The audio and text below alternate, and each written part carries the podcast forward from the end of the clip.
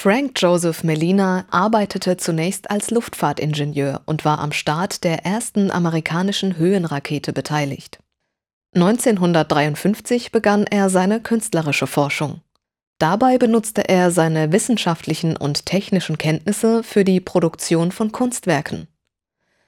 Zuerst integrierte er elektrisches Licht in seine künstlerischen Kreationen und schuf das Konzept der Elektromalerei. Später entwickelte er ein neues System namens Lumidyne.